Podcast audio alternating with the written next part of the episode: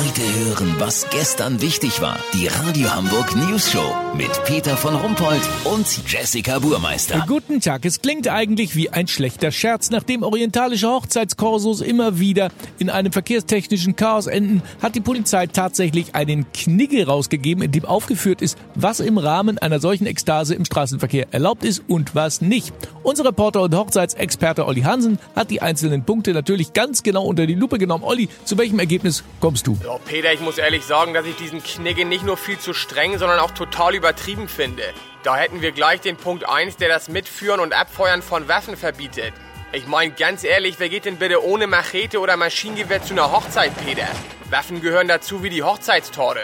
Und wenn man ein bisschen in der Gegend rumgeschossen wird, dann ist das doch völlig harmlos, solange nur auf die Beine und nicht auf den Oberkörper gezielt wird.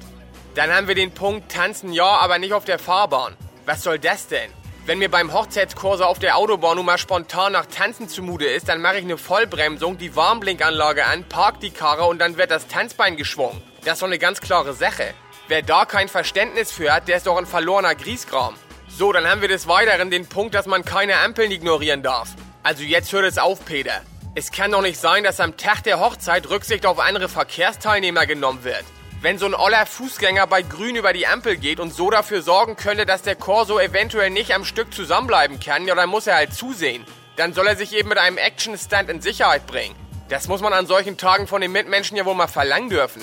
Ganz ehrlich, man muss ja auch mal die Komfortzone verlassen. Weißt, wie ich mein?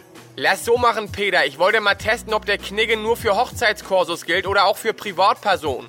Sollte es die Polizei interessieren, wenn ich nachher auf der Fuhlsbütteler Straße mit Uschi Salsa tanze, während ich mit meiner Kalaschnikow rumballer, melde ich mich noch morgen. Habt ihr das exklusiv, okay? Ja, vielen Dank, Olli Hansen. Kurznachrichten mit Jessica Baumeister. Studie, Frauen brauchen im Durchschnitt 20 Minuten mehr Schlaf als Männer. Ja, siehst du, Peter, da hast du deine Antwort auf die Frage, warum ich heute zu spät gekommen bin. Logische Konsequenz, immer mehr defekte Kabel in deutschen Wohnungen durch exzessive Hamsterkäufe in letzter Zeit. Hysterie und Panik. Oh nein, ich habe die Meldung gar nicht zu Ende geschrieben. Oh, was mache ich denn jetzt? Das Wetter. Das Wetter wurde Ihnen präsentiert von Weltuntergangsstimmung. Jetzt auch in Ihrer Gegend. Das war's von uns. Wir hören uns morgen wieder. Bleiben Sie doof. Wir sind es schon.